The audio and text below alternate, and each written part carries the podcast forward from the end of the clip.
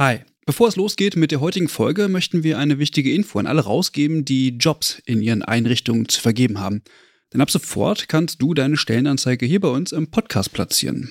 Wir finden das besser als Werbung, weil unsere treuen Hörenden damit Hinweise auf tolle Jobangebote bekommen und Unternehmen diesen Podcast nutzen können, um genau die Zielgruppe zu erreichen. Und wir nerven nicht mit Inhalten, die niemand hören will. Also eigentlich eine Win-Win-Win-Situation. Wenn du also eine Stellenanzeige hast, am besten natürlich für akademisch Pflegende, dann schreib uns eine Mail an hallo@übergabe.de. Übergabe hier mit UE. Wir veröffentlichen dann die Anzeige hier mit den relevanten Infos. Wir freuen uns auf deine Mail und wünschen viel Spaß mit der heutigen Folge.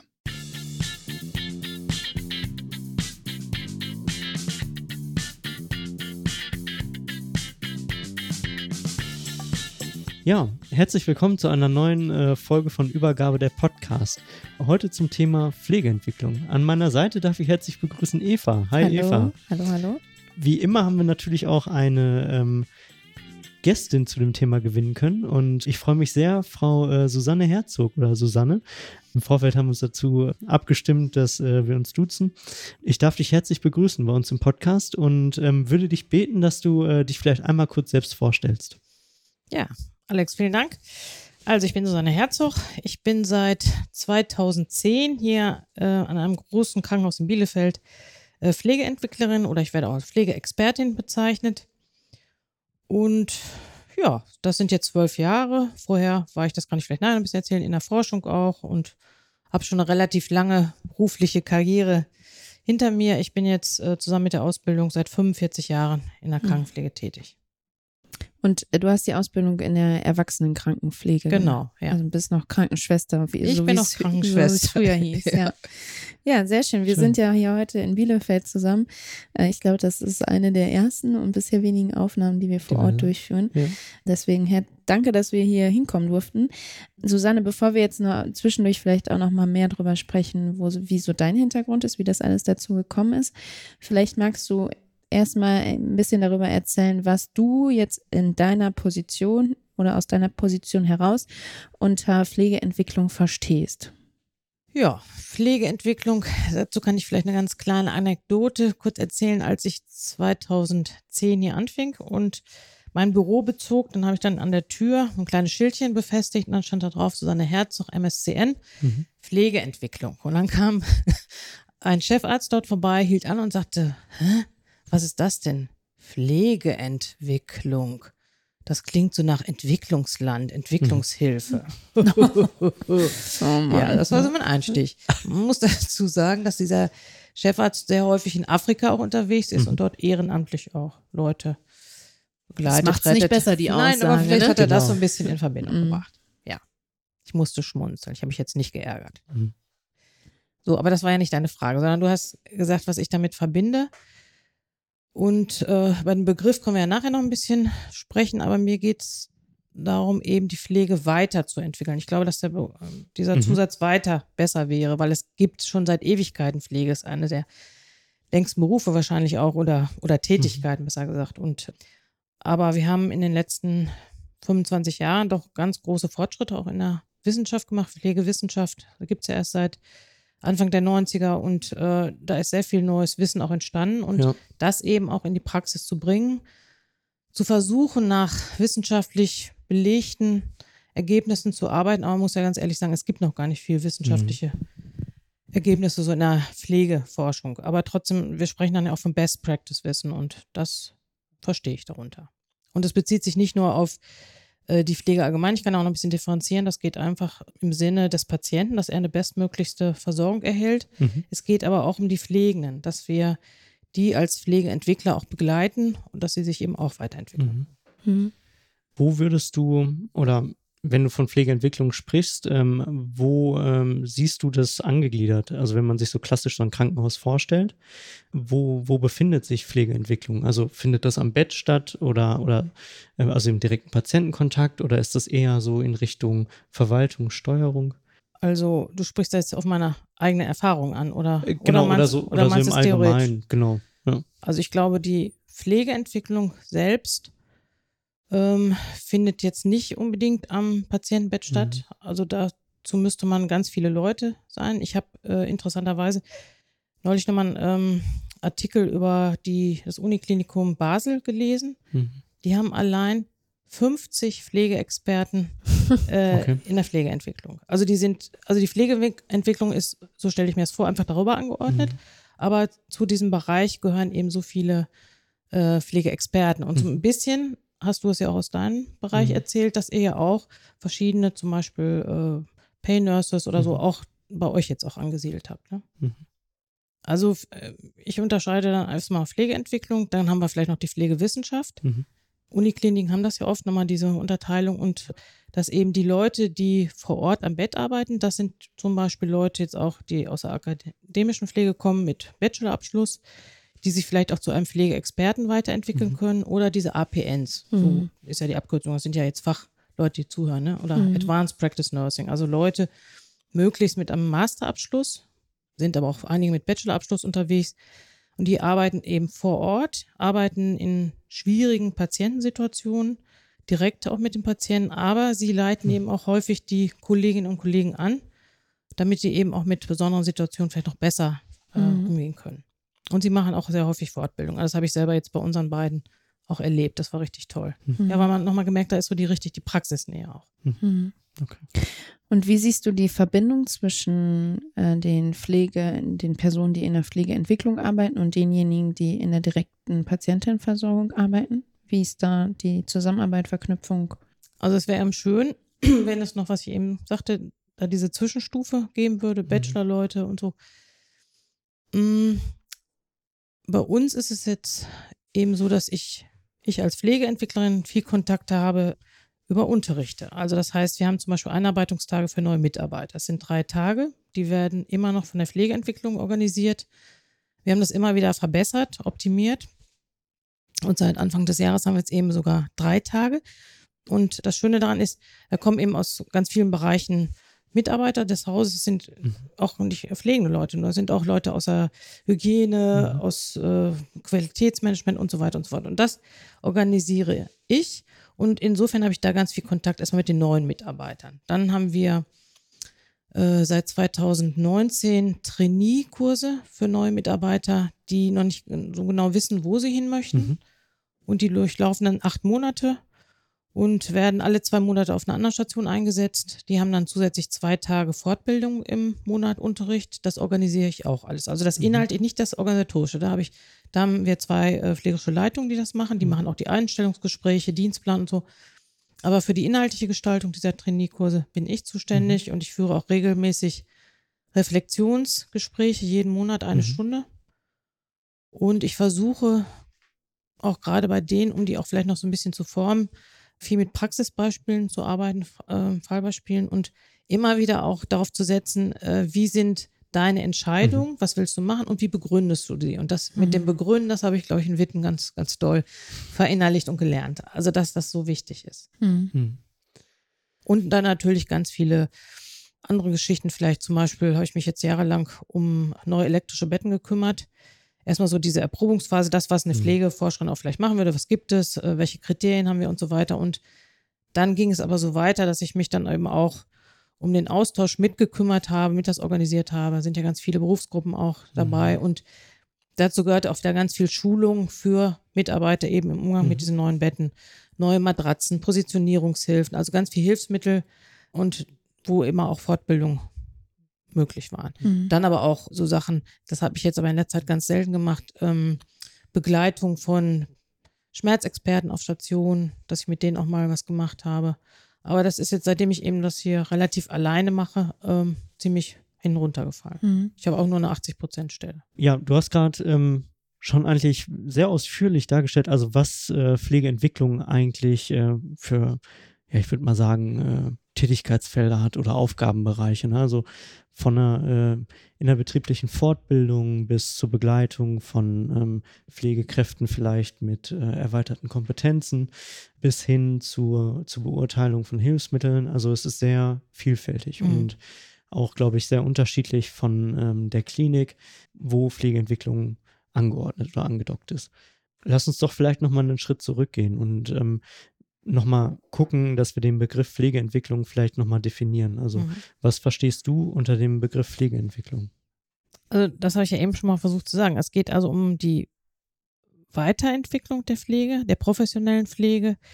Ähm, es geht um die Verbesserung und immer in Bezug auf die Patienten. Also da erinnere ich mich immer noch so sehr auch an die Begründer des Pflegewissenschaftlichen Instituts, denen das ja auch so wichtig war, ne? Mhm. dass es nicht um Eigenzweck ging, Pflegewissenschaft, ähm, ich glaube, Herr Schnepp hat immer gesagt, dass man da so irgendwo auf dem Sofa sitzt und sich über irgendwelche Sachen hochtheoretisch austauscht, sondern es geht wirklich darum, und das hat Frau Schröck auch immer wieder so unterstützt, zu sagen, es geht um den Patienten und dass bei dem auch mhm. das äh, neue Wissen, die neuen Kenntnisse, die dann in Kompetenzen irgendwie an, auch ankommen muss. Mhm. Und das ist für mich eben Pflegeentwicklung. Und ich kann vielleicht, ja, ich äh, sage das mal kurz, wir haben ja neulich ein Treffen gehabt, ein Alumni-Treffen mhm. in Witten. Und äh, dann hatten wir einen Artikel von Frau Zegelin und Frau Bartolomajczyk von 2021 mhm. im Schwester Pfleger veröffentlicht. Und äh, dann haben die sich nochmal so die Frage gestellt, okay, jetzt gibt es 25 oder jetzt inzwischen 26 Jahre den Studiengang Pflegewissenschaft an der UWH. Und was hat sich denn in der Zeit entwickelt? Mhm. Und äh, ich gehörte ja zu den allerersten Studierenden auch da, 96. Und äh, wir hatten ein riesen Eröffnungsfest schon eine Woche später. Und dann mussten wir Studierenden alle auf die Bühne treten und sagen, was wir denn mit dem Studium anfangen wollten. Und ich gehörte dann zu der Gruppe putzigerweise, äh, die sagte, ja, wir möchten gerne, dass die Erfahrung aus der Pflegepraxis in die Pflegewissenschaft gegeben wird, also jetzt nicht Pflegeentwicklung, sondern Pflegewissenschaft, dort bearbeitet werden und wir sie dann wieder zurückgeben und helfen und unterstützen auch dabei zu, äh, zu implementieren. Diese Unterstützung mhm. zu implementieren, das ist vielleicht wieder Pflegeentwicklung mhm. vor Ort auch. Naja, und dann äh, haben sie auch das, was wir eben schon gesagt haben, diese vielen Tätigkeiten, da kommen ja noch viel mehr dazu, dass es wie so ein Bauchkasten ist. Und die beiden haben dann geschrieben, eigentlich müsste man eine ganze Abteilung einstellen, mhm. um diese ganzen Sachen, siehe Basel, ne? also mhm. die so viele Leute haben, um das Ganze zu beackern. Und eigentlich waren die beide auch, also Frau Zegel auf jeden Fall, das weiß ich, dass sie auch enttäuscht ist, dass es so lange gedauert und dass sich eigentlich noch nicht so viel verändert hat. Und ich habe dann aber nochmal zurückgeguckt und allein auf Nordrhein-Westfalen mal bezogen, mal so ein bisschen im Internet geguckt und es sind wirklich viele Kliniken, die inzwischen mhm. auch sich das leisten, eine Stabstelle Pflegeentwicklung zu haben, in den unterschiedlichsten Färbungen sozusagen. Mhm. Ne? Aber es ist eben auch, das kommt vielleicht nachher noch ein bisschen ausführlicher, meines Erachtens auch sehr abhängig davon, welche Haltung äh, die Geschäftsführung und die Pflegedirektion eines Unternehmens hat. Also wenn die den Nutzen von Pflegeentwicklung und auch von Pflegewissenschaft anerkannt hat, also wenn die weiß, Mensch, es gibt da die Studien, die besagen, dass die Mortalitätsrate wesentlich geringer ist, wenn man akademisiertes mhm. Pflegepersonal und mhm. demzufolge auch Pflegeentwickler und so eingestellt hat und das macht so viel aus. Oder vielleicht können die auch dabei helfen, Pflegen auf ihrem, ich sag mal, Karriereweg auch ein bisschen zu begleiten. Das machen ja auch die Vorgesetzten natürlich. Die führen ja auch diese Jahresgespräche und gucken dann, aber wir haben vielleicht auch nochmal Ideen, weil wir ja auch mhm. oft auch so Netzwerke haben. Sagen, Mensch, das wäre doch vielleicht mal, dass du dich als Pay-Nurse oder Schmerzexpertin irgendwie mhm. ausbilden lässt. Das heißt, man würde auch die Zufriedenheit bei den Mitarbeitern unter Umständen durch so eine Pflegeentwicklungsstelle oder Stabstelle mhm. auch fördern. Mhm. Und letztendlich glaube ich, dass die Patienten auch davon profitieren können, wenn man eben bestimmte Pflegesysteme auch einführen könnte. Mhm. Jetzt ist es ja so, dass ähm, eigentlich es ja auch so ist, dass, oder ganz sicher so ist, dass Pflegekräfte, die jetzt in der direkten Patientinnenversorgung arbeiten, ja auch den Anspruch haben, äh, nach den neuesten Erkenntnissen der Wissenschaft zu handeln. Das ist ja auch unter anderem euer Ziel, diese, dieses aktuelle Wissen zu erarbeiten. Was habe ich als Pflegekraft in der direkten Patientenversorgung denn davon, dass es eure Stellen gibt? Gute Frage. Also ich nehme mal als Beispiel Expertenstandards. Mhm. Äh, wenn ich die Einstellung habe, ich möchte so wie das auch ja, ICN, Ethik, Kodex, was weiß ich, wo es drin steht, dass es auch zu meinem beruflichen Selbstverständnis gehört, dass ich mich auch mein ganzes Leben lang weiter fortbilde, mhm. dass ich zum, auf, dass ich das neueste Wissen auch äh, haben möchte. Wenn ich diese Einstellung habe, dann bin ich vielleicht auch froh darüber, dass es diese Expertenstandards gibt. Mhm. Und ich bin vielleicht nicht nöckelig darüber, dass ich jetzt auch noch den Schmerz einschätzen soll, die Schmerzintensität dreimal am Tag. Also sowas haben wir jetzt in unserer Verfahrensanweisung auch geschrieben. Und also das gehört beides zusammen. Ne? Die Bereitschaft eben, sich auch immer weiter fortzubilden. Und äh, wir haben dann eben auch zu den Expertenstandards ganz viele Fortbildungen gemacht, ab 2016 verschärft nochmal. Also Schmerzmanagement ist so mein Thema auch. Da sind wir schon seit, eigentlich seit, ja, seit fast seit Anfang an dabei. Schläft aber immer wieder auch so ein bisschen ein, muss ich mal selbstkritisch auch so sagen.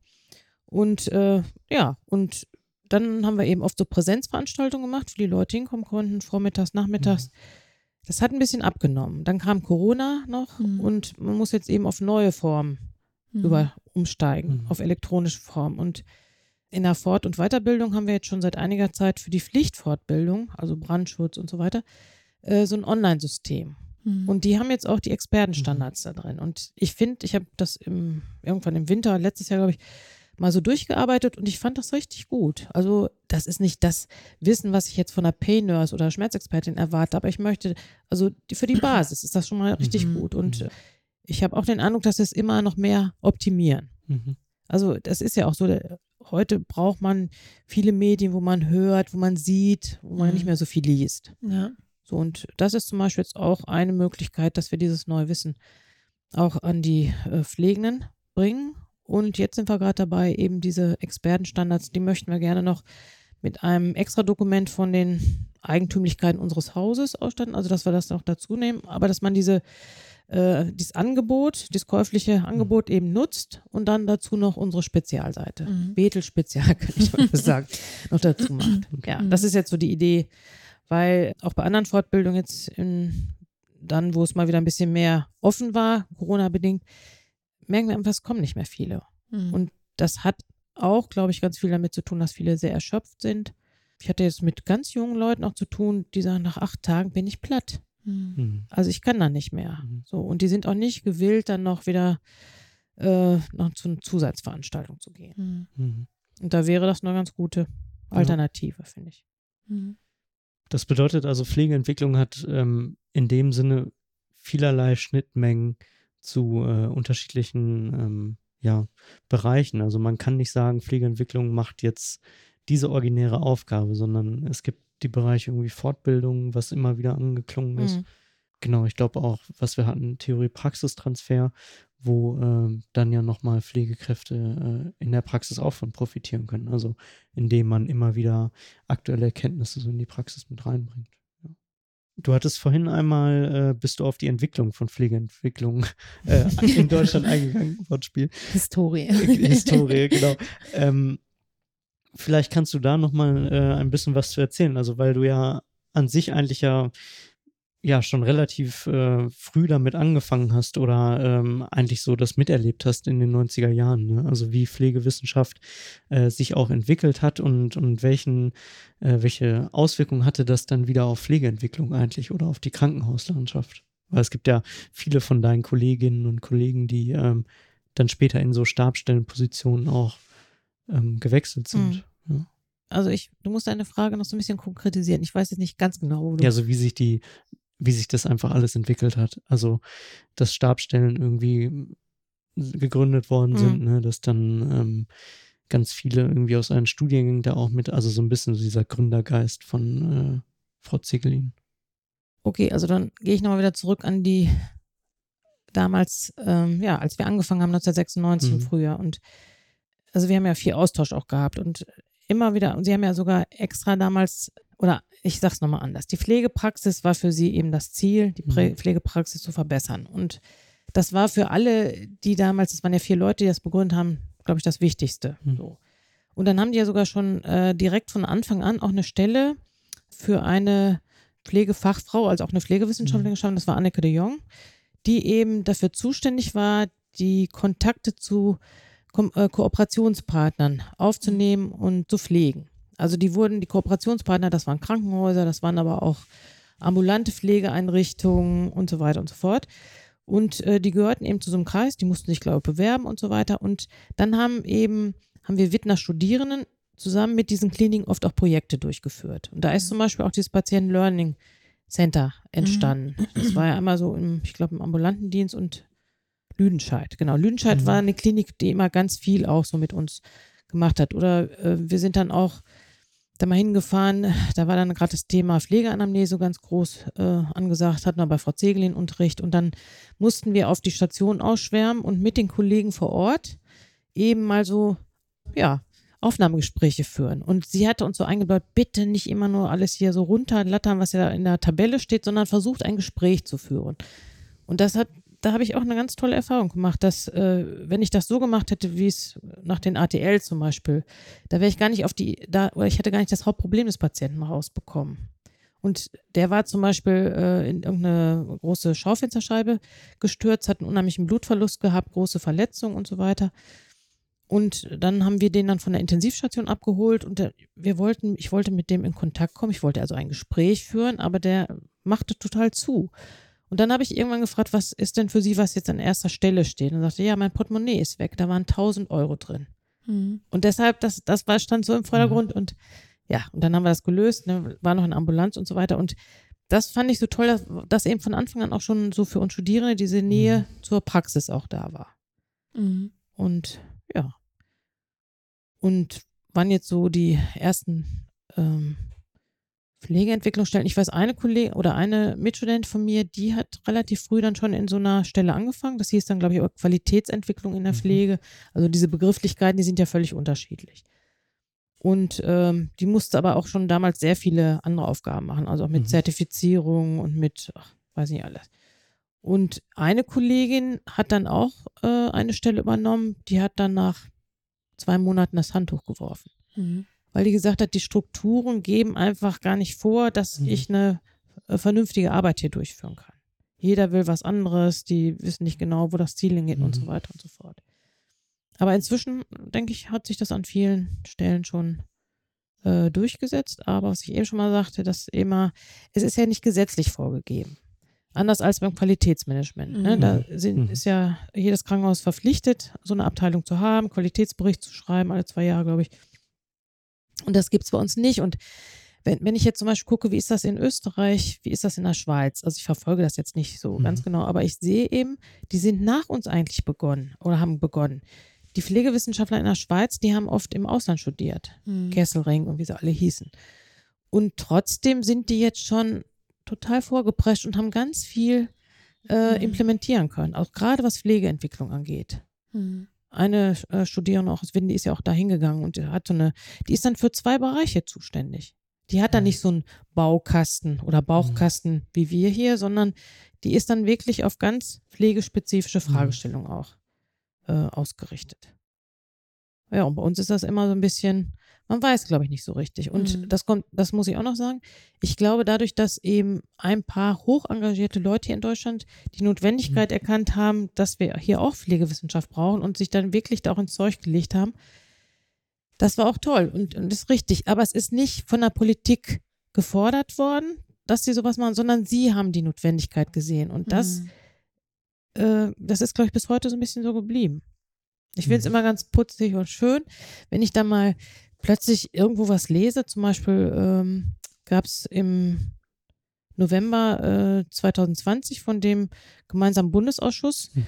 ähm, das ist ja immer im Bundesanzeiger veröffentlicht, und da war dann der, der Aufruf, dass die, das Schmerzmanagement in den chirurgischen Praxen und chirurgischen Kliniken immer noch, äh, ich sag's mal vorsichtig, viel Luft nach oben haben. Und dann äh, waren da auch noch Presseberichte und so weiter davor. Und da waren dann Leute, mit denen ich auch schon zusammengearbeitet, habe, nämlich Schmerzexperten aus der Pflege, die wurden dann zitiert. Und da habe ich gedacht, toll, guck, mhm. da ist es jetzt schon mal angekommen. Oder auch bei irgendwelchen Chances, die Ärzte, Chefärzte hier schreiben, da wird plötzlich Frau Zegelin mit ihrer Bettlägerigkeit da in irgendeiner Art und Weise erwähnt. Also es, es kommt schon an, aber es ist nicht systematisch mhm. eingeführt bisher. Du hast ja vorhin gesagt, die Grundidee, die du in Witten geäußert hast, dieses ja, Wissen aus der Praxis durch die Wissenschaft zu bearbeiten und dann wieder in die Praxis zu geben, bringt mich auf die Frage, woher du denn deine Themen holst. Also was, wenn du jetzt morgens ins Büro kommst, wonach äh, entscheidest du dann, welches Thema heute wichtig ist oder jetzt irgendwie in den nächsten Wochen oder was, was ist notwendig zu bearbeiten? Wonach geht das? Ja, erstmal habe ich ja von außen schon klare Vorgaben. Also zum Beispiel eben jeden Monat diese drei Einarbeitungstage Ähm, das ist viel Organisation. Da würde ich mir zum Beispiel wünschen, dass ich das nicht machen muss, sondern dass ich das an die, beispielsweise hier an die Fort- und Weiterbildung mhm. abgeben könnte. Ich würde durchaus noch Unterricht auch machen, aber diese ganze Organisation, gut, das mache ich jetzt alles und da gehört wirklich viel dazu, weiß mhm. jeder von euch auch. Äh, dann muss ich immer wieder auch mit den Dozenten Kontakt aufnehmen und so weiter. Dann habe ich meine äh, Trainee-Tage, auch zwei mhm. Tage. Da mache ich ganz viel Unterricht selbst. Und ich mache ja nicht immer das Gleiche, sondern ich versuche immer wieder das Neueste reinzuholen. Mhm.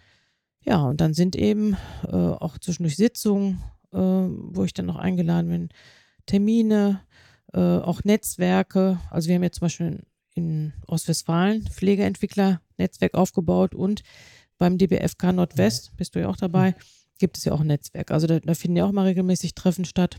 Da müssen Sachen ausgewertet werden. Ich war ganz lange Zeit auch so äh, mit Dokumentationsgeschichten äh, beschäftigt, also immer wieder auch zu kontrollieren. Ähm, Entschuldigung, wie ist das mit der Schmerzeinschätzung? Wird die regelmäßig erfasst? Was wird erfasst und so weiter und so fort? Oder dann wieder Verfahrensanweisungen zu überarbeiten.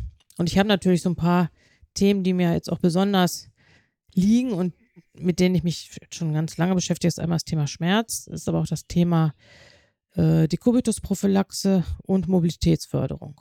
Mhm. Okay. Und ähm, die passen ja auch alle ganz gut zusammen, mhm. weil ich zum Beispiel auch immer wieder feststelle, ähm, also ich sage jetzt vielleicht noch, was ich vorher mal gemacht habe. Bevor ich jetzt hier hinkam, habe ich in der Forschung gearbeitet, in der Versorgungsforschung sozusagen. Und von 2004 bis 2007 war ich in einem ganz großen bundesweiten Projekt Schmerzfreies Krankenhaus. Da haben wir, waren ja mhm. 25 Kliniken eingeschlossen und ähm, als das zu Ende war, habe ich dann in Datteln angefangen. Das heißt inzwischen Deutsches Kinderschmerzzentrum. Und da war ich für die äh, Evaluation der Palliativfortbildung oder Weiterqualifizierung zuständig. Und interessanterweise ist das ja gemischt. Das sind alle Professionen vertreten. Mhm. Und da habe ich ja irgendwie auch ganz viel gelernt. Und in diesem großen Projekt Schmerzfreies Krankenhaus ist zum Beispiel eines der wichtigsten Resultate, dass die Hauptverursacher von Schmerzen Mobilisi also Mobilisierung und Lagerung sind. Und ich finde, das sind auch zwei Kernaufgaben in der Pflege. Mhm. Und wir haben, wenn ich die Leute frage, habt ihr mal einen Kinästhetikkurs gemacht? Dann mhm. haben das fast alle gemacht. Aber es ist immer noch so, dass ganz viele nicht den Transfer mhm. hinbekommen. Mhm. Es ist ja ein Konzept, es ist ja. ja. nicht jetzt eine Technik oder sowas. Und wir haben auch äh, Hilfsmittel angeschafft, eine Gleitfolie, wir haben einen Film dazu. Also sind auch so, alles so Aufgaben, ne, wo ich dann erstmal die Leute zusammenhole und dann haben wir einen Film gedreht. Und wie diese Gleitfolie äh, genutzt wird und so weiter und so fort. Ja, und da immer wieder auch diese Inhalte auch wieder in Fortbildung einzubringen. Und das sind manchmal so ganz kleine Dinge, aber ich versuche mhm. das immer wieder, diese praktischen Sachen. Und ich übe das auch mit denen. Ich bin auch freiberuflich manchmal unterwegs. Hier an der Fachhochschule habe ich neulich den ganzen Tag äh, Schmerzmanagement gemacht. Und dann hatten wir sogar einen Demoraum. Und dann habe ich das wieder. Wir hatten mit dem elektrischen Bett. Und mit dem elektrischen Bett kann man ganz, ganz viele tolle Sachen machen. Mhm. Wusste ich vorher auch nicht so. So, und äh, ja, und dann habe ich das mit denen gemacht. Und dann war da eine, die gerade Examen gemacht hatte. Mhm. Die hat das auch erst ganz toll gemacht. Und dann, sie sollte mich dann wieder, äh, sollte mir helfen beim Umstellen. Und dann fasst sie hier wieder in die Achselhöhlen rein. Also, das, mhm. und an solchen Beispielen wird mir immer deutlich, Mensch, Mobilitätsförderung, das ist echt immer noch eine äh, ganz mhm. große Baustelle. Und solche. Sachen überlege ich mir dann auch, okay. wenn ich da an meinem Schreibtisch sitze. Mhm. Wie können wir das besser hinkriegen? Wie können wir die besser erreichen? Mhm. Ja. Okay. Ja, es gibt noch schon, viele andere Sachen, aber das. Ja. Äh, eigentlich schon sehr, also sehr interessant, ne? Also, dass du auf der einen Seite irgendwie die Freiheit hast, selber Themen zu wählen, aber dann noch gewisse Dinge irgendwie vorgegeben mhm. bekommst, weil sie irgendwie organisatorisch so umgesetzt werden müssen. Ja. Sehr gut. Ähm, genau. Vielleicht bei, kann ich das noch ja, kurz ergänzen. Äh, als wir jetzt hier auch noch mit mehr Leuten waren mhm. und so, da hatten wir ganz viele Aufgaben auch, also Einführung der elektronischen Akte, Mhm. Ganz viel Schulung dazu. Inzwischen macht das Projektmanagement das fast alles, aber wir haben das ganz, ganz, ganz lange mhm. auch gemacht.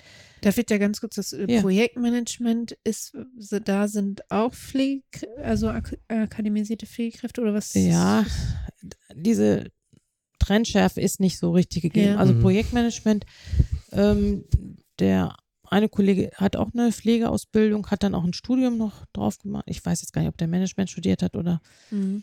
andere haben andere Ausbildung gemacht, andere haben einen Bachelor aus der Pflege. Es gibt aber auch Leute, die haben auch ganz andere IT-Hintergründe und so weiter. Okay, gut. Mhm. Ja. ja. Und deshalb sind die jetzt mehr für diese IT-Geschichten. Aber mhm. ähm, dann jetzt auch die Pflegeplanung mhm. da reinzukriegen, ist auch wieder ein Riesenakt. Da hat eine ja. Kollegin ganz viel, die hat aber auch ganz viel Ahnung von diesen Sachen. Aber jetzt haben wir gesagt, nee, wir müssen jetzt auch mal gucken, dass wir an unsere originären Aufgaben ran müssen. Ja. Und PKMS war auch jahrelang ein ganz großes Thema. Ja, genau. Ich bin froh, genau, dass, dass ich mitgebe. Story. Das Und auch, äh, wir sind auch Ansprechpartner, wenn dann zum Beispiel wieder ein strukturell, äh, strukturierter mhm. Dialog eingefordert wird, weil ein Patient einen Dekubitus dritten oder vierten Grades sowas entwickelt hat. Ne? Mhm. Da sind die Strukturierte Dialog im Sinne von einer Fallbesprechung oder? Nee, das ist schon umfangreicher. Also da okay. gibt es ja dieses AQUA. Mhm. Genau. Ähm, AQUA, was ist denn immer? AQUA-Institut. Aqua Achso, ja. Und die sammeln ja deutschlandweit diese ganzen äh, Dekubitusbögen und werten die aus, gucken ja, wie, wie sind wir im Vergleich zu allen anderen Krankenhäusern und wenn da Auffälligkeiten sind, dann setzen die sich mit einem in Verbindung und bis jetzt so. Bin ich immer der Ansprechpartner mhm. gewesen äh, für einen bestimmten Bereich hier vom Bethel. Mhm. Und da okay. muss man da rumforschen und Detektiv spielen. Aber da macht man sich ja auch nicht immer unbedingt beliebt, so in der Praxis, würde ich. Also weiß ich mhm. nicht, aber wenn ich jetzt so an meine Zeit in der direkten Patientenversorgung nachdenke und äh, daran, wie so auch die ähm, Kolleginnen da teilweise reagiert haben, wenn man gesagt hat, man macht jetzt irgendwie ein duales Studium oder man möchte jetzt noch einen Master machen, dann war das äh, teilweise mit so einem kritischen Blick Erlebst du das auch und wie gehst, wenn ja, wie gehst du damit um? Das war immer schon auch so, als wir mit dem Studium begonnen haben. Mhm. Äh, da hatten wir auch mal wieder so eine tolle Aufgabe. Da musste man nämlich in unseren eigenen Häusern Mitarbeiter, also Pflegende, befragen, was sie denn von Pflegewissenschaft halten. okay. Und da habe ich zum Beispiel auch eine ganz engagierte äh, Kollegin getroffen, die wirklich auch heute ganz tolle Arbeit macht, aber die sagte, Pflege ist eine Handlung und Pflege ist keine Wissenschaft. Und auch, ich habe ja immer noch weiter auf der Intensivstation gearbeitet. Da hat selten mal einer nachgefragt, Mensch, was macht der im Sturm, dass er so interessiert war. Mhm. Die, die gefragt haben, das waren meistens die Ärzte. Fand ich auch ein bisschen schade. Ja. Und ich fand, nee, ich fand es nicht schade, ich fand es traurig eigentlich. Da habe ich auch so verschiedene Theorien zu, warum das so ist. Also wir wollen immer alle gerne gleich sein in der Pflege, jetzt mal ganz platt mhm. gesagt. Und ähm, auch wenn, wenn ich mich zum Beispiel als Angehörige von mhm. Patienten geoutet habe und ich dann auch mal schlaue Fragen gestellt habe oder so und dann die mich gefragt haben, das, manche waren interessiert, aber viele, ähm, ja, ich, ich weiß gar nicht, äh, waren nicht begeistert, so oder haben keine Begeisterung gezeigt, so muss ich es vielleicht ausdrücken. Mhm. Ja, okay. Also ich habe das, ich habe das nämlich auch so erlebt. Wobei, wenn ich jetzt so mit den Kolleginnen spreche, dann sagen ganz viele, ja, vielleicht hätte ich sowas auch machen sollen, so, weil sich die Situation jetzt noch mehr verändert hat mhm. und ähm, mh, mm, ja, genau, aber so, so ähnlich habe ich das, habe ich das auch mhm. wahrgenommen. Mhm. Das ist, aber es ist auch so und so, das ist sehr unterschiedlich und ähm, ja. Also ich möchte auch dazu sagen, das war ja so während der Ausbildung, also während mhm. des Studiums. So, und ähm, als ich jetzt hierhin kam, in dieser neuen mhm. Rolle sozusagen, da habe ich ja auch ganz eng erstmal mit den pflegerischen Leitungen hier aus Gilead, mhm. aus dem einen Krankenhaus jedenfalls gearbeitet. Und da haben wir uns ganz regelmäßig getroffen und das war schon eine sehr wertschätzende äh, Zusammenarbeit. Und die haben mich oft auch äh, angesprochen, wenn, mhm. wenn Probleme waren, kannst du nicht mal zu einer Teamsitzung kommen und kannst nicht nochmal äh, erklären, wie das da bei der Pflege, was da jetzt neu ist oder so. Also da war schon sehr viel äh, ja, Wertschätzung, würde ich wohl schon so sagen. Und jetzt hat sich eben wieder vieles geändert, weil wir da neue Strukturen haben. Da muss ich das jetzt erstmal so ein bisschen einpennen. Mhm. Und eben dadurch, ähm, mit so wenigen Leuten kann man natürlich auch nicht sehr präsent mhm. sein vor mhm. Ort. Ja. Was denkst du, also was wäre so ein, oder was wären so Benefits für Krankenhäuser? Also wenn die noch keine Stabstelle haben oder so mit dem Gedankenspielen irgendwie Pflegeentwicklung, irgendwie ist das immer ein Thema bei uns, aber wir kriegen das nicht so richtig irgendwie auf die Kette. Also was wären so Argumente dafür zu sagen, so jetzt äh, führt das aber doch ein. Also das wären, das wäre positiv, Vielleicht wenn auch das der Geschäftsführung würde. Der gegenüber, Geschäftsführung ne? gegenüber, genau. Naja, also da kann man ja schon mal darauf verweisen, auf die Studien und erst, erstmal bezieht es sich ja auf äh, Einstellung von akademischen ausgebildeten Personal. Mhm. Und Pflegeentwicklung ist ja dann Teil davon und äh, dass eben durch die Pflegeentwicklung nochmal neueste Erkenntnisse in die Klinik einfließen können diese Erkenntnisse werden in Verfahrensanweisungen oder in Konzepte umgewandelt, an die äh, Patienten gebracht. Also die Patienten erfahren, hoffentlich dann einfach eine Verbesserung. Ich glaube auch so, dass die Blickweise sich dann auch nochmal verändern kann. Also mhm. ich finde, das war bei meiner Bachelorarbeit, da habe ich eben über Gespräche in Krankenhäusern zwischen Pflegen und Patienten gesprochen.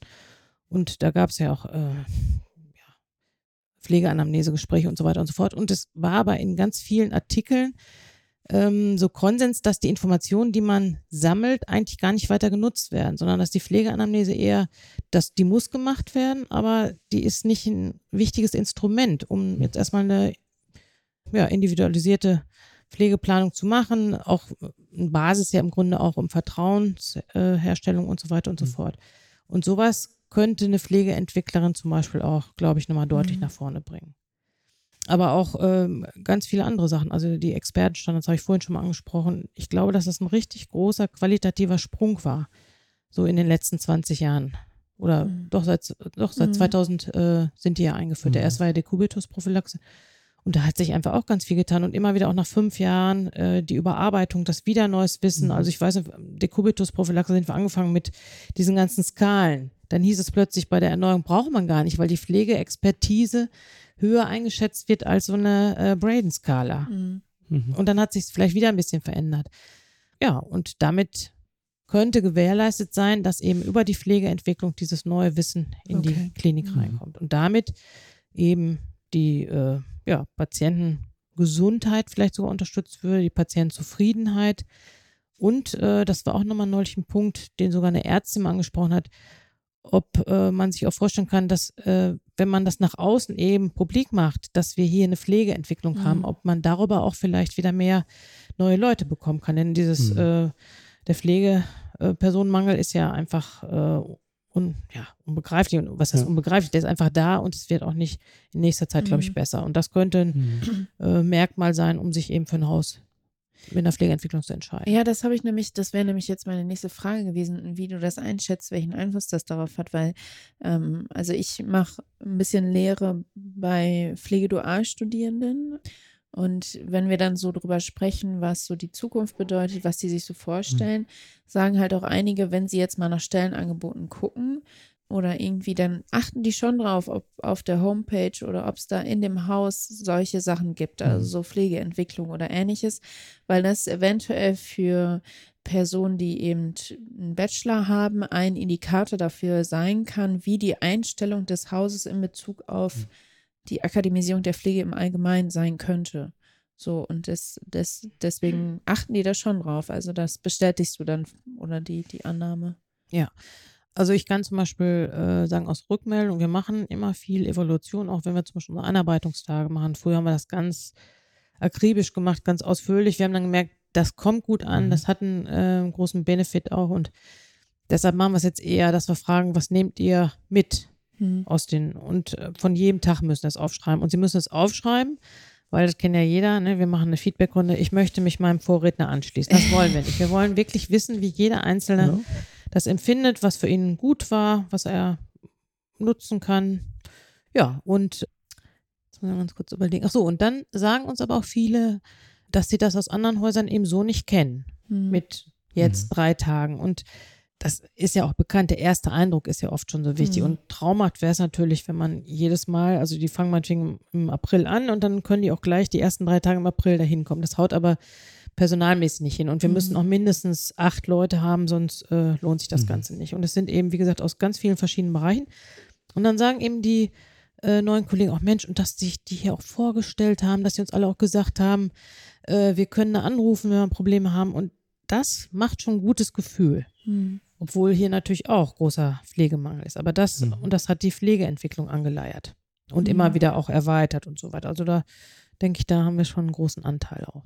Nur insgesamt glaube ich eben auch, dass nur eine Pflegeentwicklung, die kann, ähm, die kann schon eine ganze Menge erreichen, aber eigentlich muss sie eingebunden sein ja. in, in so ein ganzes Gebäude. Mhm. Wir haben mhm. das auch mal genannt, Gebäude der Pflege oder so mhm. ähnlich. Also, dass man guckt und das wirklich systematisch guckt. Was macht jemand, der eine dreijährige Ausbildung gemacht hat, der jetzt frisch Examen gemacht, was hat der für Möglichkeiten? Der muss erstmal Sicherheit gewinnen. Der muss auch wir haben auch Einarbeitungskonzepte, mhm. sind, glaube ich, auch wirklich richtig gut. Dass man auch auf dem Dienstplan erkennen kann, wer ist jetzt an dem Tag äh, auch für den neuen Mitarbeiter Ansprechpartner. Das kann nicht immer der gleiche sein, das mhm. haut einfach nicht hin. Und jeder von uns weiß vielleicht noch, äh, wie das für uns war, wenn wir auf eine neue Station kamen als Aus oder als neuer Mitarbeiter. Wer nimmt sie denn mit? Mhm. Ja. Und dann alle zu Boden gucken. Also da, sowas muss systematisch sein. Aber dann geht es weiter. Ne? Ich möchte, das sagen jetzt auch schon zum Beispiel Trainees, ja, ich möchte vielleicht gerne Wundexperte werden und so. Also die haben auch schon den Wunsch, weiterzukommen. Und dann mhm. muss man dann wieder gucken, passt das für mhm. die Station? Es nutzt ja auch nichts, wenn ich da fünf Wundexperten rumlaufen habe. Ja. Das ist auch, finde ich, zu teuer. Mhm. Also es muss ja auch für beide Seiten Nutzen bringen. Und dann wieder zu gucken, was kann man weitermachen. Und ja, und, und auch Bachelorstudierende eben, ähm, da muss man auch mal das Tarifsystem auch ein bisschen angucken. Im öffentlichen Dienst ist es so, wenn die Bachelor studieren, so habe ich das jedenfalls gehört, wenn die, ähm, die sollen ja am Patienten auch arbeiten, aber wenn sie jetzt noch eine Zusatzaufgabe mhm. übernehmen, mhm. dann können sie auch etwas höher eingruppiert werden. Im kirchlichen Rahmen ist das, glaube ich, ist das im Moment wohl noch nicht möglich. Okay. Da muss man vielleicht auch verhandeln. Und da finde ich, müssten die Häuser auch interessierter Mensch, ich stecke ja auch viel Geld mhm. da rein, dass Leute, also das sind ja, ist ja nicht nur, dass äh, vielleicht Studiengebühren anfallen, aber es ist ja auch, dass der Dienstplan entsprechend äh, gemacht sein muss, wenn das berufsbegleitend ist und so weiter. Und dann muss ja auch was zurückkommen. Und das systematisch in ein mhm. Ganzes reinzupacken, das, mhm. das würde ich mir richtig wünschen. Das mhm. ähm, habe ich noch nicht erlebt. Aber es gibt einige ähm, Einrichtungen, glaube ich, die da auf einem guten Weg sind. Mhm. Und das, was wir, glaube ich, haben wir vorhin schon mal gesagt mit der Pädagogik. Dabei. Ja, genau, Pädagogik hatten wir, das hatte ich, glaube ich, als Frage auch noch irgendwie überlegt, also wie, wie du ähm, so diesen Stellenwert, also jetzt gerade irgendwie mit der neuen generalistischen Pflegeausbildung, da nimmt natürlich irgendwie so Vernetzung von äh, Lernort Praxis und Schule natürlich einen enorm großen äh, Anteil irgendwie ein. So. Und ich habe das Gefühl, dass viele Pflegeentwicklungsstellen sich dahin irgendwie entwickeln. Ne? Also, dass man sagt, äh, konkrete Inhalte sind irgendwie Begleitung von Auszubildenden, ne? Konzepte überlegen, Praxisanleitungen, äh, Schulen, da Fortbildung auch geben. Aber da würde mich mal interessieren, wie deine Haltung, also völlig losgelöst von deiner mhm. Tätigkeit dazu ist. Also, weil ich sehe das sehr kritisch, weil das eher so pädagogische Themen sind und ähm, vieles, was irgendwie Pflegewissenschaft ausmacht oder Theorie-Praxisentwicklung, mhm. ähm, dann ausbleibt. Aber also ich kann mal kurz was zu sagen. Ich war im November 2019 auf einem auf einer Tagung in, der, äh, in Berlin bei der Charité und da hatten sie Frau Professor Dr. Spierig von der Universität Basel. Und ähm, die war wohl früher, wenn ich das richtig verstanden habe und richtig erinnere, äh, war die Pflegedirektorin am Uniklinikum in Zürich. Und die hat uns dann berichtet, dass sie eben, sie haben seit längerer Zeit da eben schon so dieses Konzept gehabt, sie brauchen eine, eine Leitung, also mhm. Manager. Ja. Ich weiß noch nicht, ob es Station oder Abteilung war. Manager, sie brauchen einen Pflegeentwickler und sie brauchen einen Pädagogen. Und sie schreibt, Keynote Better Together, Praxis, Führung, Wissenschaft gemeinsam auf dem Weg. Und das hat mich total fasziniert, weil mhm. wenn wir zum Beispiel jetzt äh, uns einen Expertenstandard angucken, mhm. Schmerzmanagement, der ist ja wirklich eine dicke Schwarte auch. Das kann ich ja keinem neuen oder keinem, nicht neuen, sondern keinem Mitarbeiter irgendwie geben und sagen, jetzt liest das mal durch, arbeite das durch und so. So und wir brauchen einfach auch Pädagogen, die das Wissen eben auch wieder äh, mhm. anwenderfreundlich auch zusammenpacken. So, und ähm, das Gleiche habe ich schon während des Studiums, als ich mal in Utrecht war. Das ist ja schon wirklich jetzt lange her. Und da hatten die das zum Beispiel auch in dem äh, Universitätsklinikum Utrecht, in der neurologischen Klinik auch schon genau dieses okay. Konzept. Hm. Also, wobei das, nein, stimmt nicht, da muss ich mich korrigieren. Sie hatten zumindest einen Pflegewissenschaftler äh, und einen Manager. Pädagogen hm. hatten die noch nicht. Aber hier in unmittelbarer hm. Nähe ist jetzt ein Krankenhaus, die das jetzt auch anfangen zu tun weil die es auch erkannt haben, mhm. dass eben äh, diese pädagogischen Fähigkeiten unbedingt mit da reingehören. Und jetzt gerade, denke ich mal, auch noch nach Corona-Zeiten, wo die Leute nochmal eine besondere Motivation auch vielleicht brauchen, um sich mhm. mit bestimmten Themen auseinanderzusetzen, ist es nochmal noch mal wichtiger. Mhm. Aber ich, äh, und ich glaube, ich komme aus einer Lehrerfamilie, ne? mein Vater wollte immer auch, dass ich Lehrerin werde. Aber äh, von daher habe ich da immer auch ein gewisses Interesse dran, aber das ist schon echt viel Arbeit, sich immer wieder äh, da auch wieder neue Dinge auszudenken. Ja, was könnte denn Freude auch. machen, mhm. auch vielleicht mit irgendwelchen spielerischen Elementen und ich bin da kein Profi. Ja. Also ich denke, da brauchen wir wirklich auch Leute. Mhm. Und gerade auch jetzt, was du nochmal eben angesprochen hast, dann auch die Ausbildung. Mhm. So, äh, das ist nochmal, ja, das sind ja auch nochmal ganz andere Generationen, die auch mhm. nochmal andere Lernbedürfnisse haben. Und mit der Generalistik, da denke ich viel drüber nach und da denke ich nicht, dass äh, Pflegeentwicklung das äh, managen kann. Aber was wir machen können, ist Ideen mit auf den Weg zu geben. Also, mhm. dass wir mit da bereit sind, Konzepte zu entwickeln und die müssen wir entwickeln. Das ist nämlich ähnlich wie diese Trainees, die wir jetzt haben. Mhm. Das sind ganz viele Leute, die jetzt aus der Altenpflege ins Krankenhaus kommen wollen mhm. und die bringen ganz viel mit. Die haben nochmal, finde ich, ein anderes Pflegeverständnis auch mhm. und auch Menschenverständnis, so kommt es mir hervor. Aber denen fehlen natürlich viele äh, praktische Kompetenzen mhm. und die mhm. müssen jetzt erstmal erwerben. Mhm. Versuchen wir aber auch denen beizubringen, aber das wird jetzt bei den mhm. Leuten, die mit der generalistischen Ausbildung abschließen, nochmal eine große Herausforderung. Ja. Ja, ich fand da deinen Gedanken, äh, den du davor einmal geäußert hast. Also, dass du sagst, du verstehst auch Pflegeentwicklung so ein bisschen so als so ein Haus in der Pflege, wo du äh, dir auch verschiedene Konzepte irgendwie überlegen musst. Ne? Also, dass mhm. du einmal vielleicht die, die Jungen, die direkt in die Pflege wechseln, abholst, ne? aber dir auch Gedanken machst, wie kannst du irgendwie erfahrene Pflegekräfte auch mit mhm. einbinden, vielleicht mit Studium oder so. Also, dass das auch nochmal einen ähm, extrem wichtigen Stellenwert mhm. so einnimmt. Ne? Ja. Mhm. Wenn ich jetzt, also vor ein paar Jahren war, oder vor einigen Jahren, äh, war ich auch irgendwann mal fertig mit meinem dualen Pflegedualstudiengang. Ähm, wo hättest du mich dort verortet? Oder wo siehst du generell die Bachelorstudierenden? Sind das diejenigen, die dann auch dieses Trainee-Programm erfahren, wovon du gerade gesprochen hast? Nee. Äh, das würde ich jetzt erstmal nicht. Die haben ja schon mal vier Jahre auf dem Buckel, ne? Mhm. Oder sind sogar noch? Ist noch nee, vier, ja. Vier sind es. Also zumindest ja, da, wo ich das gemacht habe. Ja. Mm. Da würde ich jetzt erstmal sagen, weil die auch sehr viel Theorie sich auch einverleibt haben, da würde ich jetzt erstmal sagen, da kommt es mal auf Praxiserfahrung an. Hm. Und äh, dass sie also erstmal in einem bestimmten Bereich tätig werden. Und das ist ja äh, so, dass die Einsätze doch total kürzer, viel kürzer geworden sind, als wir das von früher kennen. Ne? Die, nein? Die gleichen. Also die Anzahl also der Stunden. Früher, ich ja. bin jetzt eine andere Generation. Äh, also nein, ich war so, so monatelang, das war manchmal total nervig, ja, ja, aber die sind kürzer. Ja. Aber, aber ich fand es trotzdem, mhm. glaube ich, haben wir ganz viel Routinen mhm. äh, mhm. bekommen. Und äh, das finde ich müsste jetzt erstmal, das wäre für mich der erste Schritt. Und da kann ich nochmal kurz erzählen aus, ähm, ich habe ein Praktikum in Turku gemacht, in, in Finnland während des Studiums. Und da mussten ja alle schon äh, auf eine Fachhochschule um die mhm. Pflegeausbildung mhm. zu machen, haben Bachelor, einen Bachelor abgeschlossen. Aber die Professorin, die mich da mitgenommen hat, die sagt eben auch, ja, die haben zwar alle jetzt viel theoretisches Wissen, aber das, die Umsetzung, das gelingt mhm. einigen auch noch nicht so. Also es kann ja auch noch gar nicht so gelingen. Das ja. heißt, sie brauchen erstmal ganz viel Übung auch und Unterstützung. Also da müsste man dann auf den Stationen gucken, wie man die vielleicht mal besonders anleitet. Mhm. Und dann, wenn sie Sicherheit haben, ja, dann würde ich mir wünschen, dass sie dann eben auch sich irgendwie spezialisieren. Mhm. Okay, weil ähm, einige Häuser, das ist halt, das ist auch schon wieder so typisch in der Pflege, dass alle Begriffe irgendwie anders genutzt werden und ja, so weiter, ja. weil ja. ich kenne viele Häuser, die ähm, akademisierte Pflegekräfte mit einem Bachelorstudiengang dann einstellen mhm. und die durchlaufen dann ein Trainee-Programm. Deswegen habe ich gerade die Assoziation gehabt, mhm. dass das dann äh, ähnlich ja, ist. Da, genau, da gibt es, glaube ich, unterschiedliche Auffassungen wieder von Trainee-Programmen. Genau. Also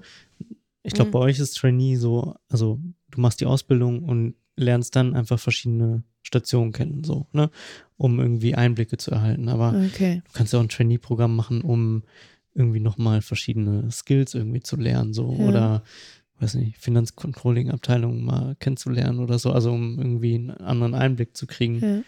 Und ich glaube, das ist das Problem bei Pflegeentwicklung auch, dass wir irgendwie so mit den Begriff Begrifflichkeiten ja. sehr schwammig irgendwie unterwegs mhm. sind und also es gibt zum Beispiel äh, Trainee-Programme auch, ich glaube auch hier in Nordrhein-Westfalen, äh, wenn Leute Pflegemanagement studiert haben. Mhm.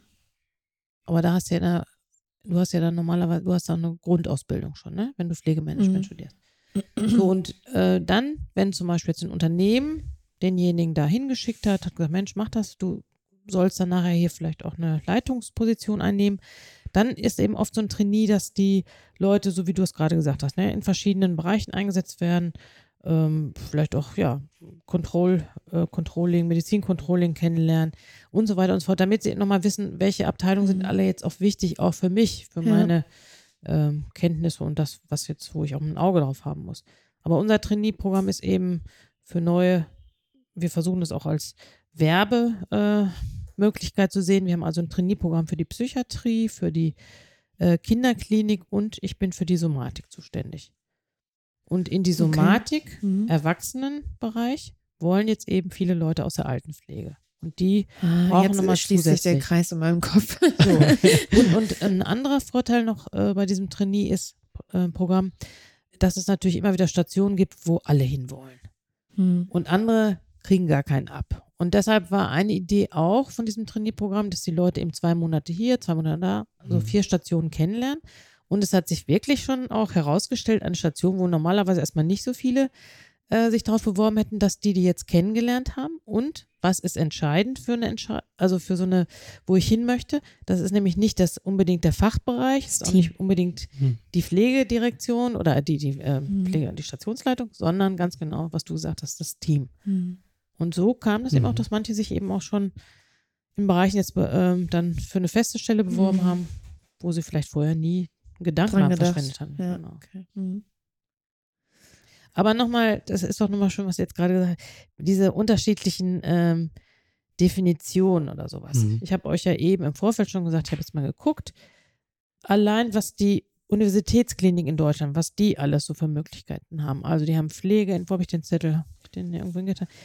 Äh, Pflege, äh, Wissenschaft, ach so, hier haben wir es ich sag mal, Stabstelle Projektmanagement und Pflegeentwicklung, Stabstelle Pflegeentwicklung der Pflegedirektion, Pflegeberatung, Praxisanleiterin, Leitung, Stabstelle Pflegewissenschaft, Stabstelle klinische Pflegeforschung, Qualitätsmanagement, Pflegedirektion, Stabstelle Pflegewissenschaft und Praxisentwicklung und so weiter und so fort. Das sind jetzt nur die Unikliniken. Das heißt, auch da gibt es keine einheitliche ähm, Namensgebung, aber vielleicht sind es auch unterschiedliche Bereiche, in denen die mhm. Leute tätig werden. Mhm. Und ich weiß, dass zum Beispiel in Münster, ähm, da gibt es eben eine Pflege, eine Stelle Pflegewissenschaft mhm. und dann noch mhm. äh, mehrere Leute, glaube ich, die in der Pflegeentwicklung arbeiten. Mhm. Das wäre wieder das Haus. Ne? Mhm. In, äh, in der Schweiz heißt das schon lange Praxisentwicklung. Mhm. Mhm. Und ich finde, wenn man den Begriff Praxisentwicklung jetzt nehmen möchte, dann sollte man auch sagen Praxisentwicklung Pflege. Also äh, Praxisentwicklung gibt es auch vielleicht beim Tiefbau oder beim Hochbau ja, oder sowas. Ja. Hm. Und du hattest ja auch irgendwie nochmal irgendwie gemeint, ja, ist das ein Übersetzungsfehler? Aber auch im Amerikanischen oder Englischen gibt es auch unterschiedliche. Genau, also das vielleicht nochmal so, also wie, wie das entstanden ist. Also wir haben uns im Vorfeld schon mal Gedanken dazu gemacht, weil wir über Frau Ziegeling irgendwie in der bei einem Alumni-Treffen was ja. zur Pflegeentwicklung erarbeitet haben. Und dann kam halt wirklich der Gedanke, also was ist eigentlich Pflegeentwicklung? Also mhm. im Prinzip macht man ja Praxisentwicklung. So, und du machst Wissensentwicklung, Wissenstransfer. Also mhm. ist es einfach ein Übersetzungsfehler, dass man irgendwie von Pflegeentwicklung spricht, weil man meint das Gleiche irgendwie. Also ja. das wäre, war, ja. oder ist so dieser, dieser Gedanke eigentlich daran gewesen. Aber. Ich glaube aber nicht, dass das ein Übersetzungsfehler ist. Also das eine hieß Practice Development in Nursing. Das ist, mhm, auf den sich ja genau. viele beziehen von 2009, McCormack. Und dann gibt es aber auch den Begriff Nursing Professional Development. Mhm. Das gibt es jetzt eher so von, von einer Veröffentlichung von 2021. Und ich, das ist meine ganz persönliche Meinung, ist, dass ich denke, das ist vielleicht einfach eine Weiterentwicklung mhm. des Begriffs. Genau. Zum Beispiel hieß es früher ähm, Theorie-Praxis-Vernetzung. Als wir in Witten starteten, weil sie ja sehr viel Wert auf die Praxis mhm. gelegt haben, hieß es dann Praxis-Theorie-Vernetzung. Mhm. Dann hieß es irgendwann Wissenstransfer und dann hieß es Wissenszirkulation. Und was ich eben gut finde, und das ist mir gerade so in den letzten Tagen auch nochmal aufgefallen, dass es so wichtig ist. Du hast vorhin nach der Akzeptanz ja auch gefragt. Mhm. Und ich glaube, wenn wir auch in vielen Dingen, die wir tun, so dieses beide sehen. Ne? Also was sagt die Pflegepraxis mhm. dazu? Was sagen wir aus Pflegewissenschaft oder Pflegeforschung? und dass man das gemeinsam erarbeitet, dann mhm. ähm, und auch äh, akzeptiert. Also ich meine, mhm. dass jemand, der jetzt acht Stunden da rumläuft und äh, ja alles gibt für die Patienten und völlig erschöpft ist, dass der vielleicht dann keine Lust mehr hat, abends sich aufs Sofa zu setzen und äh, mhm. irgendwelche schweren pflegetheoretischen Dinge oder so zu bedenken, kann man ja gut nachvollziehen. Also ich finde, dass wir einfach voneinander profitieren und dass wir uns auch gegenseitig wertschätzen müssen. Mhm. Das finde ich ist die Basis dafür. Und ich hatte neulich auch nochmal eine tolle, ein tolles Erlebnis. Ich hatte eine Arbeitsgruppe äh, zum Thema Schmerzexperten und ich habe zwei, die ich leite, mache Pflegeentwicklung übrigens auch noch, äh, einmal im Kinderbereich und einmal im Erwachsenenbereich.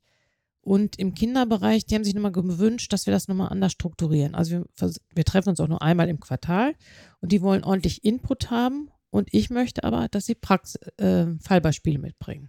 Also dass ich die nicht anschleppe, sondern dass mhm. sie. Und damit man das gemeinsam diskutiert. So, und jetzt beim letzten Mal hat es dann geklappt, dass eine Oberärztin von der Neonatologie gekommen ist und ähm, uns das Schmerzkonzept von dieser Station mit den Frühchen vorgestellt hat welche Schmerzmedikamente. Und sie hat dann aber auch die ganzen anderen, die nicht medikamentösen Maßnahmen gemacht. Mhm. Und das war, das war richtig toll, weil sie dann nochmal gesagt hat, ja, die Pflegenden, die machen ganz viel, damit überhaupt gar keine Schmerzen entstehen bei den Neugeb oder Frühgeborenen. Und die haben so tolle Erfolge mit diesen verschiedenen Sachen, dass sie meinte, dass man deshalb eben Patienten auch nicht mehr so früh intubieren muss. Mhm. Diese ganz kleinen. Als sie angefangen hat, vor 20, 30 Jahren, eben auch in mhm. diesem Intensivbereich, äh, da hätte man jedes Kind unter 30, 30. Woche irgendwie intubiert und beatmet und so. Und also sie war wirklich voller Wertschätzung für die mhm. Pflegenden und sie hat dann sogar den Wunsch geäußert, dass sie, wenn es möglich wäre, auch bei den nächsten Sitzungen, die noch stattfinden, mit dabei ist. Und dann dachte ich, boah, mhm. soll. Mhm. Das ist, und das habe ich in Datteln zum Beispiel auch so festgestellt. So, da ist eine ganz tolle interprofessionelle mhm. Zusammenarbeit, interdisziplinär, was ja Studierte sind. Ne? Und davon profitieren einfach die Seiten so. Mhm. Und ich glaube, wenn hier auch noch mehr Ärzte auch wüssten, es gibt hier eine Pflegeentwicklung, die auch wirklich was reißen kann, mhm. das würde, glaube ich, auch nochmal äh, zu einer, zum, ja, wie soll ich das sagen? Also, dass sich das noch fester etablieren kann hier. Mhm. Und dass es eine anerkannte Geschichte auch ist, dass es nicht nur Qualitätsmanagement mhm. gibt, sondern dass es auch Pflegeentwicklung gibt. Mhm. Und das vielleicht auch noch, mich hat neulich mal ein Arzt angerufen, ja, er kriegt jetzt immer so viele Patienten in der Endoskopie mit ähm, mit Sonnenpack, also mhm. mit Packsonnen, die verstopft sind oder die kaputt sind und so. Und das ist ja wirklich schon eine ziemlich dramatische Sache da manchmal. Mhm. Und der hat sich richtig geärgert, weil die immer diesen Anleitungszettel mitkriegen und das dann nicht richtig gespült mhm. wird und so. Und dann habe ich gedacht, sagte am Telefon, jetzt haben wir schon so eine Fachfrau hier im Hause und dann muss die da sich, äh, muss ich die jetzt erstmal anrufen. Ja.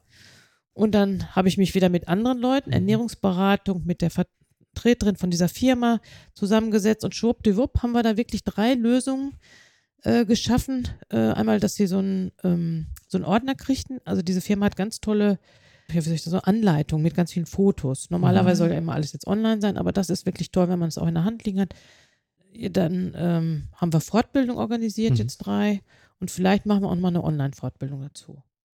Und das war wirklich. Das ist ja ein gutes Beispiel. Ja, das ne? ist interdisziplinär in diesem Sinne. Ne? Also ich mhm. achte mal auf interprofessionell, interdisziplinär, aber jetzt haben wir zwei Disziplinen, Pflegeentwicklung und Arzt, äh, da zusammengearbeitet und eben dann auch noch äh, eine Leitung von einer Station, dann die Ernährungsberaterin und diese Firma. Und das mhm. rucki hatten wir das. Mhm. Eigentlich wäre es ja auch schön gewesen, wenn äh, der Arzt äh, dann noch weiter in diesem Prozess auch noch mit drin gewesen wäre oder hat er da. Ich habe ihn informiert. Okay. Immer wieder. Mhm. mhm. Über Sehr die gut. neuesten positiven Entwicklungen. Nein, aber das, das war gut. Mhm. Und sowas wünsche ich mhm. mir eigentlich mehr. Ja. Gut, aber es zeigt ja nochmal, dass du äh, so als Pflegeentwickler auch nochmal so eine Art vernetzende Rolle mhm. auch mit einnimmst. Ne? Also könnte sicherlich auch Angehörige da auch nochmal irgendwie mit einbeziehen dann oder Langzeitversorgung, ja. genau. Mhm. Schön. Susanne, was würdest du denn sagen, ähm, welche Qualifikation muss man mitbringen, um als Pflegeentwicklerin zu, tätig zu sein? Also, ähm, ich habe eigentlich den Anspruch, dass jemand, der in der Pflegeentwicklung arbeitet, einen akademischen Abschluss und einen Masterabschluss haben sollte. Genauso wie ich den auch hätte an APNs. Mhm. mhm.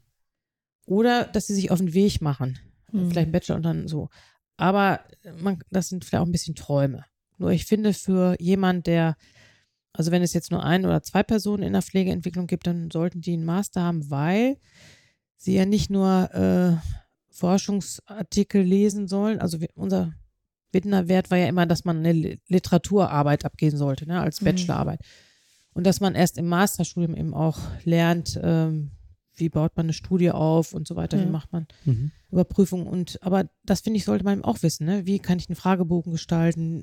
Woran kann ich ähm, Ergebnisse auch abmessen? Vielleicht Kenngrößen. Mhm. Ich mache das jetzt Mhm. gar nicht so, würde ich viel, würde ich total gerne machen, weil ich damit ja auch nochmal auch die Wichtigkeit unserer Arbeit auch untermauern könnte. Mhm. So, und also deshalb sollte jemand auch so Kenntnisse in Statistik haben Mhm. und so. Also deshalb Mhm. Masterabschluss wäre schon gut, wäre natürlich auch toll, wenn jemand promoviert ist. Hm. Aber das ist wahrscheinlich noch eine Seltenheit, vor allem in eurem West Ostwestfalen-Netzwerk, oder? Ja, nee, aber wer weiß, was da noch so kommt. ja, zum Beispiel Professor Evers, Mhm. einer der ersten Mhm. Professoren in Witten, der kam, war ja Niederländer, hat in Löwen gearbeitet als Professor und hat aber, ich weiß jetzt nicht, einmal in der Woche oder einmal im Monat, ich glaube aber sogar einmal in der Woche, der war Schmerzexperte, hat dann praktisch gearbeitet in der Klinik. Das fand ich toll.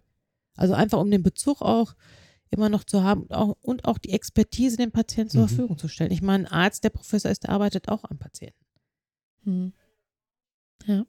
Wir hatten am Anfang immer schon mal oder das äh, anklingen lassen, ähm, was, was Pflegeentwicklung macht, ne, was es auch auszeichnet und was auch dazu beitragen kann, dass es ähm, gut gelingt. Aber vielleicht kannst du noch mal darauf eingehen, ähm, woran kann man Pflegeentwicklung eigentlich abschließend, also messen? So, also ist es einfach die Zufriedenheit der Mitarbeiter und oder also wie, wie kann man das noch mal mehr sichtbar machen vielleicht? Meinst du jetzt die Erfolge der Genau. Ja. So, also weil wenn du, so als Beispiel, du versorgst einen Patienten und du weißt genau, gut, am Ende sind seine Schmerzen gelindert oder ähm, er wird entlassen, die Wunde ist verheilt. So, also dann hast du ja wirklich was auch in der Hand. Aber so wie du das auch berichtet hast, was Pflegeentwicklung ausmacht, ist es sehr, du bewegst dich in verschiedenen anderen Arbeitskreisen, also es ist einfach nicht messbar. So, also Mhm. würdest du das auch so beurteilen, oder? Also, ich habe ja vorhin schon mal von dieser Bettengeschichte erzählt. Da wurde ich beauftragt, mich eben Hm. erstmal darum zu kümmern. Das war ein Auftrag von ein paar Millionen Euro. Das finde ich schon eine ganz schöne Hausnummer. Und äh, wir haben jetzt demnächst äh, den Standort Gilead 1 und äh, Johannesstift vollkommen ausgewechselt. Also, dass wir überall elektrische Betten haben. So, das war ein Entschluss der Geschäftsführung. Ähm, es haben viele Leute daran mitgearbeitet Hm. aber ich würde sagen, dass ich aus der Pflegeentwicklung mit die treibende Kraft war. Immer auch diese ganzen Mhm. Überprüfungen Mhm. zu machen und so Mhm. weiter. Diese ganzen Schulungen, also das, daran kannst du zum Mhm. Beispiel mal was messen. Oder 2013 ähm, habe ich auch mh, doch wesentlich mit dazu beigetragen, dass wir eben, wir hatten früher immer so Schaumstoffmatratzen in den Mhm. Betten, 13 Zentimeter. Und viele Patienten haben sich beschwert, also dass Mhm. äh, ihnen das zu hart war. Und ist ja klar, wenn ich da wochenlang Mhm. drin liege.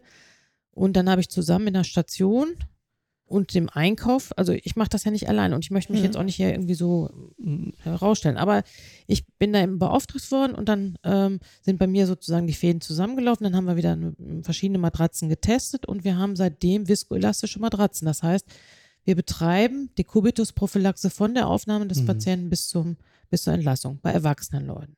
Finde ich es auch. Äh, Mhm. Positionierungshilfen Mhm. hatten wir auch. Ähm, ja, dann wurden oft so Bettdecken gerollt und so weiter und so fort. Jetzt haben wir wirklich richtig tolle Positionierungshilfen, die auch wieder getestet wurden. Immer auch mit den Kollegen. Ne? Dann äh, zum Beispiel äh, hatte die Firma gesagt, die Patienten sollen kein, also es sollte kein mm, Textilbezug Mhm. darüber sein, sondern die sollten direkt darauf liegen. Wir haben das im Sommer getestet. Hm. Oh, Genau. oh Gott. Äh, die Patienten schwitzten, äh, wenn man die einrieb mit irgendwelchen ölhaltigen Sachen. Oh, Viele Flecken.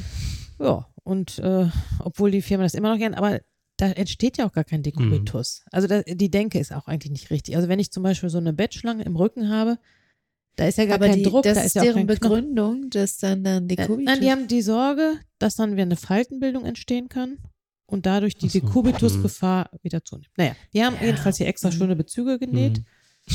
haben wir auch organisiert, hat auch länger gedauert, aber haben wir jetzt.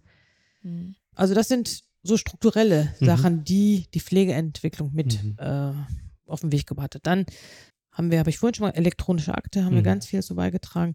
Und als wir noch mit mehr Leuten waren und als die, die Standorte vielleicht auch noch ein bisschen nicht so eng zusammen, wir, also wir waren vorher nicht zusammen in einem Büro, Mhm. das ist jetzt erst in den letzten Jahren so gekommen, da haben eben die Kollegen zum Beispiel im Johannes-Stift, die haben ganz viel auch mit den Leuten auf Station gearbeitet mhm. und dort eben zur Qualitätsverbesserung mit beigetragen.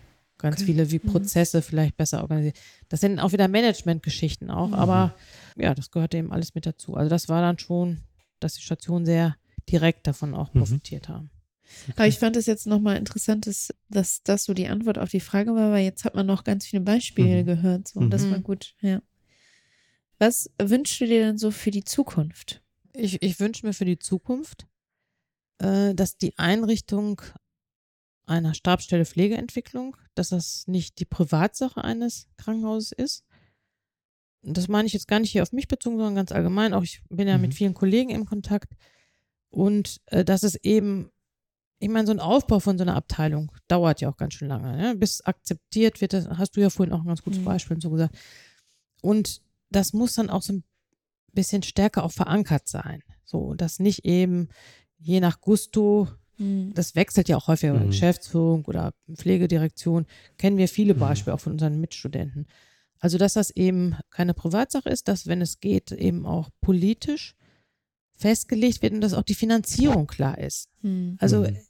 das ist ja auch immer eine ganz große Frage, weil wir uns nicht refinanzieren lassen vielleicht. So Mhm. Einfach jedenfalls nicht. Und das ist einfach, hm, ja, wie eine Abteilung QM auch eine mhm. Abteilung Pflegeentwicklung mit zum Krankenhaus dazugehört. Mhm. Das würde ich mir wünschen und ja, und das, äh, also was mir natürlich viel Freude macht, ist so dieses Interprofessionelle auch, dass wir da mhm. auch noch mehr mhm. miteinander, also dass Ärzte wissen, was wir machen, dass wir vielleicht auch noch mehr wissen, was wir Ärzte entscheiden und so weiter und so mhm. fort. Ja, und dann vielleicht auch noch die anderen Therapieberufe. Das ist ja auch ähm, wichtig, dass man mit denen zusammenarbeitet. Ja, die habe ich jetzt also vorhin gar nicht genannt, aber bei Schmerz ist Physiotherapie ja, genau, und ja, ganz viele andere Ja. Und was ich mir auch noch wünsche, ich wünsche mir, dass wir in der Pflege einfach bestimmte Tätigkeiten selbstständiger durchführen. Mhm. Dass wir mhm. nicht immer, wir sind Experten in vielen Bereichen und ähm, da finde ich, möchte ich auch gerne wie ein Experte behandelt werden. So. Also so in, in die Richtung Vorbehaltsaufgaben? Mhm. Ja. Ja. Beraten, ne? Also ja. es wird immer in allen Experten steht drin, mhm. Mensch mit chronischen Schmerzen. Mhm. Das ist wichtig, Information, Schulung, Beratung. Es findet aber auf speziellen mhm. Stationen mhm. sicherlich schon, aber bei vielen Leuten findet das gar nicht statt, weil sie A, sagen würden, sie haben gar keine mhm. Zeit, aber weil sie dann natürlich dafür auch nochmal weitergebildet werden müssen. Ne? Mhm. Was ist aus deiner Sicht notwendig, dass diejenigen, die über die Pflege entscheiden und über solche Gesetze da mehr einen Blick drauf werfen? Ja, sie müssen erstmal hingebracht werden.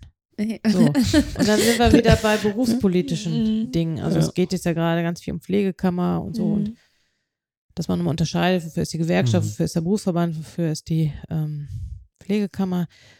Und äh, wir bräuchten noch mehr Lobbyisten eigentlich, die äh, da für uns einstehen. Ich meine, ähm, wer habe ich das denn neulich mal wieder gehört? Wegen Corona, äh, großer Expertenrat, der da einberufen wurde. Waren ganz viele Hygieniker mhm. dabei, Professoren und so weiter und so fort, aber soweit ich weiß, war keine äh, Pflegekraft dabei. Mhm. Keine Pflegeprofessoren oder so. Und ich finde, oder verstehst manchmal nicht, da geht es doch um den Alltag der Menschen. Also da, da sind wir doch die Spezialisten mhm. eigentlich auch. Da würde ich ja. mir immer auch wünschen, dass wir da besser vertreten sind. Aber wir müssen selber da auch mehr zu tun und für tun. Und äh, da richtet sich die Kritik auch ein bisschen an die eigene Berufsgruppe. Mhm. Ja, ich meine, also, was, was wir jetzt auch heute nochmal rausgearbeitet haben, ist auch so die Sprache der Pflege. Und wenn man Dinge einheitlich und mit einem einheitlichen Verständnis versprachlicht, dann mhm. kann man eventuell auch anderen gegenüber besser argumentieren. So, ne? ja. ja aber, aber auch das, was du ganz am vorhin hast du mich doch mal irgendwie gefragt, wie ich denn von meinen eigenen Kollegen während des Studiums ja. auch so angesehen wurde. Und äh, das meine ich auch. Also, dass da vielleicht auch mhm. erstmal mehr Aktivität auch da ist, mhm. auch für Rechte äh, sich zu engagieren. Mhm. Und vielleicht aber auch äh, auch mal ein Interesse dafür zu haben, was, was machen denn überhaupt so Pflegeforscher? Was mhm. machen denn Pflegeentwickler? Was machen mhm. Pflegewissenschaftler? Ja.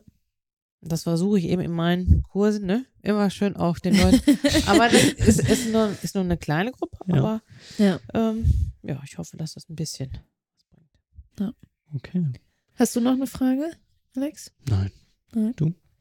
Nee, haben wir dich irgendwas nicht gefragt, genau. was du noch äh, loswerden möchtest in unserer Runde? Jetzt wäre die Zeit. Ja, jetzt wäre die Zeit. Also, wenn ich so an mein Berufsleben zurückdenke, das habe ich natürlich jetzt, weil ihr heute kamt, habe ich das natürlich auch sehr intensiv gemacht. Und ich war ja noch sehr jung. Ich bin mit 17 schon in die Krankenpflege. Ich habe mhm. auch Gymnasium abgebrochen, weil ich ja unbedingt Krankenschwester werden wollte. Und naja, es war in Herford, dann bin ich nach Heidelberg gegangen und dann war ich in der Uniklinik und ich bin alle zwei Jahre ähm, erst Gastroenterologie, schon Intensivzimmer, dann auf die kardiologische Intensivstation, dann der Wunsch, die Intensivausbildung zu machen. Und es war immer so, gehört immer für mich dazu, äh, lebenslanges Lernen. Mhm. Und äh, dann war ich natürlich schulmedizinisch auch richtig gut, nachdem ich da Intensivausbildung, und dann wollte ich ja wieder hier nach OWL, mhm. Herdecke kennengelernt. Und da eben nochmal so viel neue Dinge zu lernen. Also diese komplementären Pflegemethoden, habe ich ja eben schon mal gesagt. Und da schlägt immer noch mein Herz dafür. Auch ich mache, habe auch hier in Nürnberg da bei mhm. dieser Nurse habe ich, weiß ich nicht, von seit 2006 habe ich immer nicht medikamentöse Maßnahmen auch unterrichtet, auch da dieses dazu geschrieben. Mhm. Und da denke ich, da können wir so viel äh, machen und leisten. Und in mhm. Heidelberg klingt jetzt vielleicht wirklich ein bisschen komisch. Da sagt, da war ich ja gerade 22 oder 23 Jahre alt auf der Intensivstation. Da sagte so ein Patient zu mir, ich glaube, Schwester Herzog hat er gesagt, Schwester Herzog, Sie haben Wunderhände. Sie müssen da was mitmachen. und dann kam ich später nach Herdecke und da habe ich ja ganz viel mit mhm. einer Basalstimulation. Mhm. Das kam der erst so, ne? Und, und das jetzt nur so stellvertretend dafür, das versuche ich auch mal den Kursteilnehmern zu sagen. Wir haben als Pflegende so viele Möglichkeiten, mhm. auf äh, das Wohlbefinden des Patienten einzuwirken. Und wenn es allein unsere Präsenz ist unsere, mhm. und wie ich einen Patienten begrüße, ob ich äh, so, naja, so routinemäßig oder, oder mich auch nicht vorstelle und so. Und ich, ich denke, da können wir so viel machen. Und da wünsche ich mir, dass all diese Erfahrungen, die, im Laufe meines Berufslebens da gekommen sind und zusammen mit der Forschung und Wissenschaft, dass ich da noch so ein bisschen was ausrichten kann. Mhm. Und Leute auch, also wenn ich euch das erzähle, dann merke ich, ich bin immer noch begeistert. Manchmal bin ich ja. das auch nicht, aber ich, ich, bin immer noch begeistert und ich finde, ja. das ist ein toller Beruf. Hm. Ja. Und das an einem Freitagnachmittag. Genau, genau ja. Ferien beginnen. Genau. genau. Super. Ja. ja, Susanne, vielen Dank. Danke dir. Dass du dir die Zeit genommen hast und ähm, ja. Es hat Spaß gemacht. Genau. Ein Einblick in deine Arbeit. Ja. Und äh, ja, wenn die, die Hörenden jetzt noch irgendwie Anregungen haben, Feedback, dann gerne in die Kommentarspalte im Social Media Bereich oder auf unserer Homepage. Wir haben vorhin auch mal ganz kurz, bevor wir angefangen sind aufzunehmen, ähm, so drüber gesprochen, dass unser Schwerpunkt jetzt natürlich auf das akute Setting, also aufs Krankenhaus mhm. liegt wenn jemand von euch oder von den Hörenden im Langzeitbereich arbeitet und Pflegeentwicklung durchführt, dann gerne melden. Da würden wir bestimmt auch nochmal gerne reinschauen. Ne? Auf jeden Fall. Ja. Dann, ähm, genau, wollen wir natürlich auch auf, äh, aufmerksam machen, dass, dass ihr uns äh, unterstützen könnt über PayPal, Steady und so weiter. Und so weiter, genau. Ja. Und ja, lasst einfach mal Kommentare da bei Facebook oder Instagram. Freuen wir uns immer. Sehr schön. Okay, vielen Dank, Eva. Danke dir. Vielen Dank, Susanne. Ich danke euch auch ganz, Alles ganz Gute herzlich. dir. Alles Gute. Tschüss.